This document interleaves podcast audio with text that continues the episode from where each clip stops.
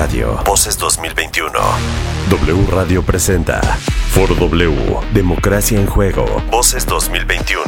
¿Por qué se vota? ¿En qué momento llega México a la elección? ¿En dónde están colocados los partidos políticos hoy? ¿Qué cuentan las encuestas? Foro W. Democracia en juego. Voces 2021. Ya son las 7 de la tarde en el tiempo del centro de la República Mexicana. Seguimos en este foro W, Democracia en Juego, el primer foro que hacemos de cara a la cobertura electoral en W Radio. Falta exactamente hoy, jueves 6 de mayo del año 2021, un mes para que vayamos a las urnas y decidamos algo muy importante, el futuro de este país o parte del futuro de este país. De esto nos platica mi compañera Verónica Méndez en esta pieza especial que trabajó para este foro W. La escuchamos. Voces 2021. Elecciones W.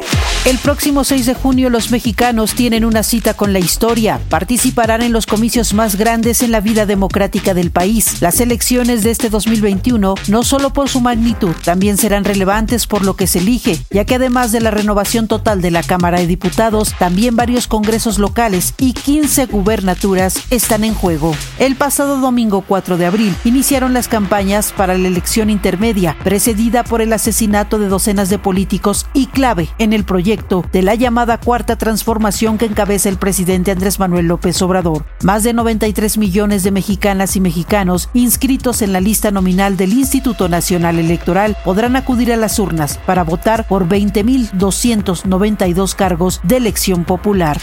Los estados en juego son Baja California, Baja California Sur, Chihuahua, Michoacán, Nayarit, Querétaro, Sinaloa, Tlaxcala y Zacatecas, también Colima, Campeche, Guerrero, Nuevo León, San Luis Potosí y Sonora. De los estados en disputa, actualmente ocho están gobernados por el PRI, cuatro por el PAN, uno por Morena, otro por el PRD y uno por un independiente. Si hay un candidato el presidente Andrés Manuel López Obrador mantiene una franca confrontación con el Instituto Nacional Electoral, el árbitro de la contienda que le ha reconvenido a no hacer promoción de sus logros en sus tradicionales conferencias de prensa matutina. Y las diferencias se han agudizado aún más cuando la autoridad electoral echó abajo las candidaturas de los morenistas Félix Salgado Macedonio y Raúl Morón por no haber presentado sus gastos de precampaña. López Obrador se ha pronunciado porque el INE se ha absorbido por el Poder Judicial, mientras que la autoridad electoral ha defendido su autonomía al señalar que no se dejará amedrentar. W Radio, Verónica Méndez. Foro W. Democracia en Juego. Voces 2021. Seguimos en este Foro W, Democracia en Juego. Yo soy Enrique Hernández Alcázar y les voy a acompañar en esta segunda hora de este ejercicio de discusión, de conversación sobre la elección que viene hoy. En un mes estaremos votando por gobernadores, por diputados federales, diputados locales, presidencias municipales y otros tantos cargos. Así es que la discusión siempre es importante y este es el primer foro W que hacemos de cara a este proceso electoral que está en curso y le decía yo 30 días para el momento clave de depositar el voto en las urnas. Y saludo ahora en esta transmisión en vivo por streaming que usted puede ver en audio y en video a través de nuestras redes sociales, nuestras páginas en internet. A Beatriz Pajes Rebollar, es vocera de Sí por México. ¿Cómo estás, Beatriz? Hola, ¿qué tal, Enrique? Hola, Pati. Encantada de estar con ustedes en este espacio para analizar lo electoral. Muchas gracias. Igualmente. Y Patricia Armendaris, que es empresaria y está debutando en un foro político. ¿Cómo estás, Pati? Sí, mi primer debut, muy bien, muchísimas gracias y muchísimas gracias por ponerme con Beatriz para conversar. Oye, pues el título de este foro eh, es Democracia en Juego. Y esa es la pregunta inicial que me gustaría hacerles a ustedes dos. ¿Qué está en juego este próximo 6 de junio desde perspectivas, Beatriz? Mira, eh, yo creo que pues estas elecciones intermedias de este año pues no solamente van a ser las más grandes, sino las más decisivas en la historia moderna.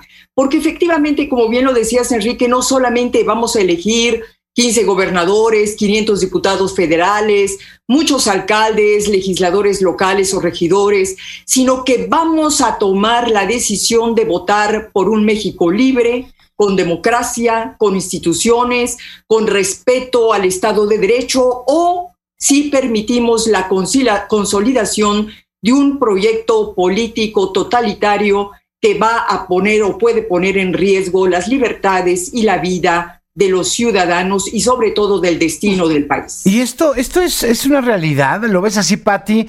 Porque la oposición siempre habla de este asunto de la tentación autoritaria eh, y la gente pareciera que pues está a gusto con el gobierno por las preferencias electorales que se ven en las encuestas. ¿Tú qué punto de vista tienes, Patricia Armendariz? Para nada, es que desafortunadamente hay muchísimas voces como la de nuestra estimada Beatriz que pueden ver el, vaso medio vacío por conveniencias de cuidado de su estabilidad eh, pasada, eh, que se la han ganado a pulso, eh, realmente aprendiendo a vivir en un régimen antidemocrático, corrupto, excluyente, este, y que están, tienen todo su derecho de, de pues de buscar preservarlo como si sintieran amenazados, pero en realidad yo creo que la democracia no está en juego, que la democracia está, eh, está para darse y para verse. Estuviera en juego si hubiera políticas pasadas de,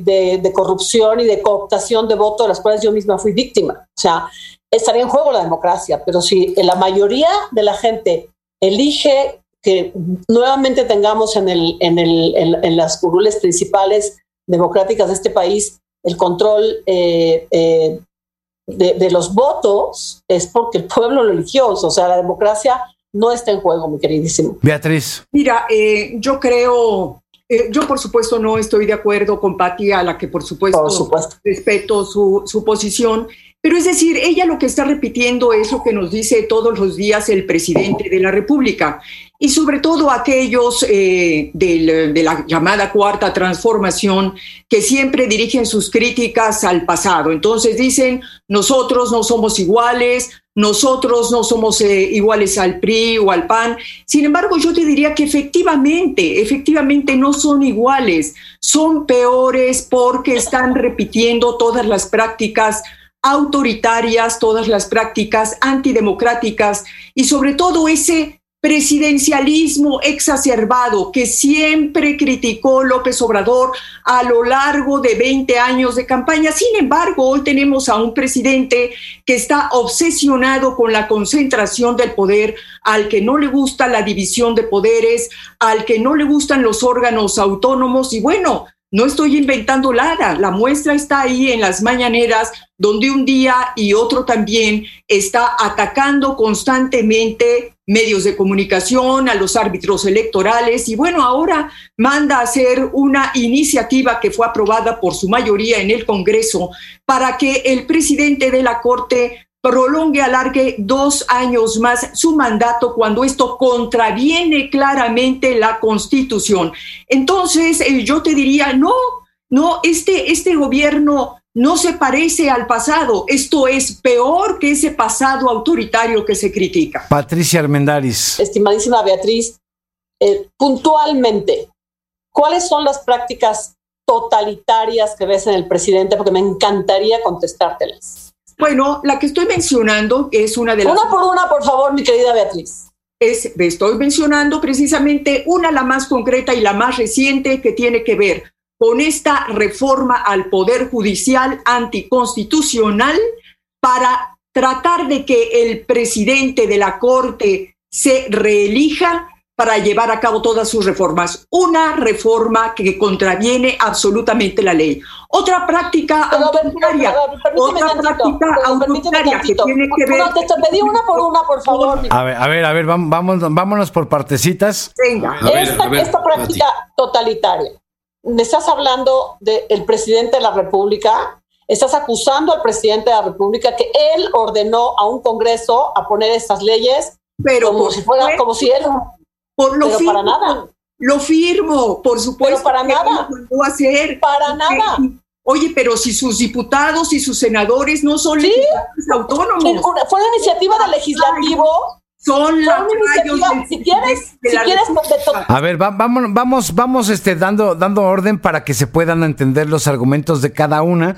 Si no, nos encimamos demasiado. A ver, eh, Beatriz, ¿por qué dices que estas iniciativas legislativas son producto del consentimiento del presidente. vamos. No dije del consentimiento. Dije, son, dije que son producto del presidente, no del consentimiento del presidente. Bueno, producto del presidente. Él mismo mandó hacer esto. A ver, cualquier ingenio. Dame pruebas, Beatriz Pajés. Decir que lo contrario es producto de una gran ingenuidad política. Y tan es así, tan es así, que ahí están las mañaneras donde dijo, y aquellos, si los ministros de la Corte no aprueban la constitucionalidad de prolongar el mandato del presidente Arturo Saldívar, serán aliados de la corrupción. Es decir, ahí de alguna manera ya te está diciendo que él avala, y no solamente avala, sino que él ordenó esa reforma legislativa. Yo sí escucho al presidente.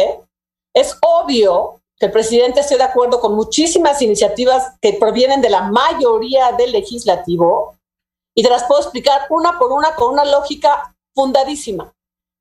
En ningún momento el presidente dijo que, eh, que eran que, amenazó que los ministros de la Corte eran corruptos. De ninguna manera. Bueno, sí lo dijo, porque él señaló que solo tenía confianza en Arturo Saldívar y que si no era Arturo Saldívar quien encabezaba la reforma del Poder Judicial, iba a ser letra muerta, porque los demás ministros, incluyendo los tres que él mismo nombró, no servían para esto. El argumento del presidente, porque yo sí escucho a pie juntillas las mañaneras para informarme principalmente. Sí, nosotros también. Entonces, yo no, eh, no, no tergiversemos, no, no tergiversemos. El argumento del presidente fue el siguiente. En el pasado, los ministros de la Corte estaban cooptados y, y están muy atentos a no tener independencia de un régimen son 10 ministros, son 10 ministros. Y lo que yo estoy de acuerdo, lo que yo estoy de acuerdo es que si en este momento estamos pasando una iniciativa para asegurar que finalmente la corrupción de los jueces rampante verdaderamente se, se logra a través de la, de la, judicatura, que es que le dé chance a este ministro, que, que finalmente no es, no es mayoría todavía la gente que ya está en pro de la de la, de la, de la falta de corrupción entre los jueces, para eso yo, yo estoy de acuerdo en que se le dé chance de dos años más. No dijo yo ordeno, no dijo nada de política. Yo estoy de acuerdo, pero al final de cuentas, si, estamos hablando de la misma mañanera, Beatriz, no me interrumpas, por favor. Si estamos hablando de la misma mañanera, bueno, entonces si vamos a interrumpirnos, hasta aquí llegamos. A ver, a ver, Pati, Pati, es que la verdad es que Beatriz te ha dejado hablar más que tú a ella. Por minutos, como si fuera un debate, pero... bueno, pongamos, pongamos minutos, si les parece. minutos. A ver, Beatriz Pajés, tres minutos de intervención. A ver, no te enojes. Mira, es decir, tal parece que yo estoy viendo otras mañaneras, porque si se pretende combatir la corrupción, ¿cómo pretendes combatir la corrupción de los ministros o de quien sea cuando tú como presidente de la República eres el primero en traicionar la Constitución? Es decir, ya de origen ahí te estás manejando como un servidor público corrupto. Entonces... ¿Ya terminaste? ¿Puedo hablar? Vas, Patricia. El presidente de ningún, en ningún momento ha traicionado la Constitución. El presidente lo que dijo es, de, dejo en manos de los órganos de control que son independientes míos la final resolución de esto, pero opino. Y opina, pero no estoy dando órdenes como en el pasado. La verdad es que yo sí creo que tiene todo el deber, el, tiene la obligación de opinar y que coincide con su mayoría en el legislativo. Pues sí, obviamente, pero yo no he visto de veras un ápice de colusión entre el de intromisión presidencial que, que, puedas llamarle autoritarismo. El presidente opina, el presidente dice, sí estoy de acuerdo con lo que dijeron, no estoy de acuerdo con lo que dijeron, pero al final de cuentas, yo opino, pero al final de cuentas el Poder Judicial va a definir la constitucionalidad o no de este hecho. Como también lo hizo con la parte de la impugnación del gobernador de Guerrero. Dijo, no estoy de acuerdo, porque ah, todo el mundo tiene derecho a ser eh, del, candidato, perdón. Este, no estoy de acuerdo con que todo, porque todo el mundo tiene derecho a ser votado. Sin embargo, eh, está en, en, en, la corte el, el, decidirlo. Y cuando la corte decidió, dijo, no estoy de acuerdo. Y lo, y lo acató. El, Tribunal Electoral. eso no es, eso no es este, eso no es eh, autoritarismo, mi querida Beatriz. A ver, me gustaría plantearles a las dos, Beatriz Pajés Rebollar, vocera de Sí por México, Patricia Armendaris, empresaria social, en temas que tienen que ver con lo que va a votar la gente, que son sus condiciones de pobreza, sus condiciones económicas, sus condiciones de seguridad. Hoy va a ir a votar la gente con qué en las manos? Con la cartera, con la violencia que ha sufrido. ¿Qué va a decidir en ese sentido y hacia dónde va a seguir ese rumbo? Lo que dicen las encuestas es que en el Congreso Federal quizá Morena gane la mayoría, pero ya no la mayoría calificada que tenía al iniciar esta legislatura. Beatriz, ¿Cuál es tu punto de vista y qué esperas? Tu, punto es muy importante porque efectivamente justo esta semana se publicaron varias encuestas que dan cuenta ya de la caída de Morena en la preferencia electoral, en la mayor parte de las 15 gubernaturas que van a estar en juego. Y la razón, es decir, hay causas y hay orígenes precisamente de este desánimo, de esta decepción del electorado hacia Morena. Simplemente veamos los diputados de Morena que van a pretender reelegirse. Hay que mirar cómo votaron estos diputados para cancelar fideicomisos para los centros de atención al cáncer de mama. Hay que ver cómo estos diputados de Morena cancelaron, eh, por ejemplo, todas las prestaciones a las mujeres eh, con necesidad de trabajar. Hay que eh, revisar cómo votaron estos diputados a la hora de quitar apoyos a los jornaleros agrícolas, a los pescadores, a los trabajadores del campo. Es decir, hay toda una historia de legislativa de los diputados de Morena que se ha replicado y que se ha traducido en la baja calidad de vida de la población. Menos educación, menos salario, eh, menos empleo. Eh, el electorado va a tener que calificar, por supuesto, cuál fue el comportamiento, la, la manera como el gobierno federal trató el tema de la pandemia. Mientras en otros países, otros gobiernos dieron todo el apoyo a la pequeña y a la mediana empresa para salir adelante. En este caso, el gobierno federal negó estos apoyos y esto es consecuencia de la cantidad de falta de empleo y de cierre de empresas que han habido. Otro tema, bueno, pues la falta de medicamentos, simple y sencillamente, el desabasto de medicinas, consecuencia de haber ordenado el no adquirir medicamentos a los laboratorios nacionales y la idea de importarlos cuando estos medicamentos no han podido llegar al país por una serie de razones el tema de la vacunación, por supuesto, donde también supuestamente compramos vacunas y todavía llevamos un proceso de vacunación absolutamente lento. Lo que quiero decirte en síntesis es que la ciudadanía va a ir a la urna con esta conciencia de que hoy no vive mejor que hace algunos años, que hoy no puede darle a sus hijos la misma calidad de vida que podía verle o que le daba hace algún tiempo. Eso es lo que puedo decir. Patricia Armendaris. Pues mira, este, la parte más importante de lo que dice Beatriz, lo que dices Beatriz se referiría más que nada a cuáles son las evidencias de los logros y los fracasos de, las, de, la, de, la, actual legislatura mayoritaria eh, en, la, en, la, Cámara de Diputados. Y yo te diría que es al revés también, es por eso te digo que es ver el, vaso medio lleno, medio vacío. O sea, yo celebro muchísimo, por ejemplo, que sea una legislatura que haya aprobado un presupuesto mayor para un retiro digno eh, para los adultos mayores, para trato a los, a los discapacitados, para, eh, para trato, para, para el reverdecimiento a través de un programa sin precedentes del, del, millón de hectáreas, del millón de árboles sembrando vida, eh, las outsourcings que eran un asco para el trabajador, eh, eh, yo creo que hay, hay, hay, hay, aciertos para muchos y desaciertos para otros, pero precisamente por eso es una democracia y es un diálogo. Ahora, la parte de que hay evidencias de que mm, hay decepción de la parte de Morena, yo tengo dos, dos comentarios respetuosos al respecto. Uno, que sea lo que sea, siempre y cuando gane la democracia. O sea, yo no, yo no, yo no voy a aplaudir este, que si al presidente, si, al, si, al, si a Morena perdió escaños o no, o no perdió escaños. Yo voy a aplaudir si efectivamente el voto fue efectivo para, para que los ciudadanos que a ultranza no podían y estaban cooptados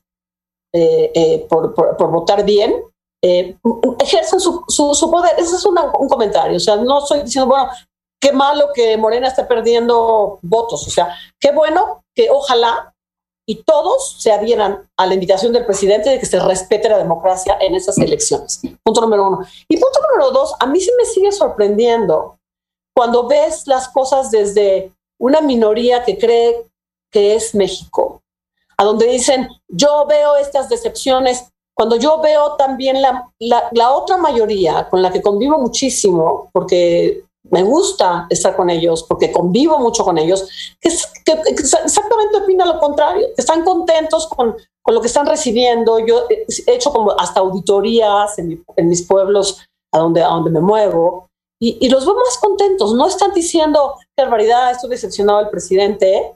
Entonces, pues vayamos tratando de ver con todos los ojos de México qué es lo que podría pasar, porque además, digo, podría pasar, no podría pasar. Entiendo lo que es la lucha electoral y que todo el mundo va a querer convencer al, resto de que hay una decepción, de que van a caer, de que van a subir. O sea, realmente es, es un ejercicio inocuo. Yo lo que diría es, ¿por qué no tratamos de generar un diálogo que genere realmente el bienestar generalizado incluyente que tenemos para todos los mexicanos. Pues eh, ha sido una conversación rica, intensa y vendrán muchas más seguramente. Estamos a un mes de este proceso electoral.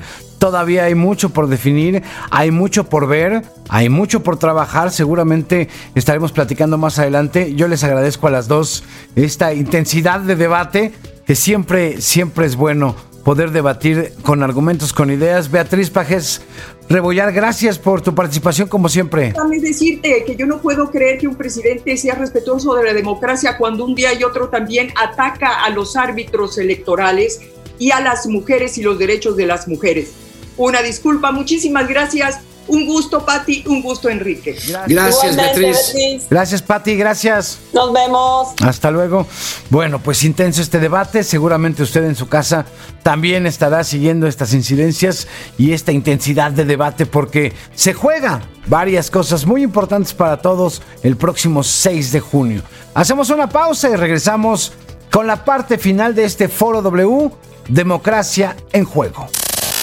Foro W Democracia en Juego, Voces 2021. Toda la información de las elecciones en wradio.com.mx y todos los espacios informativos de W Radio.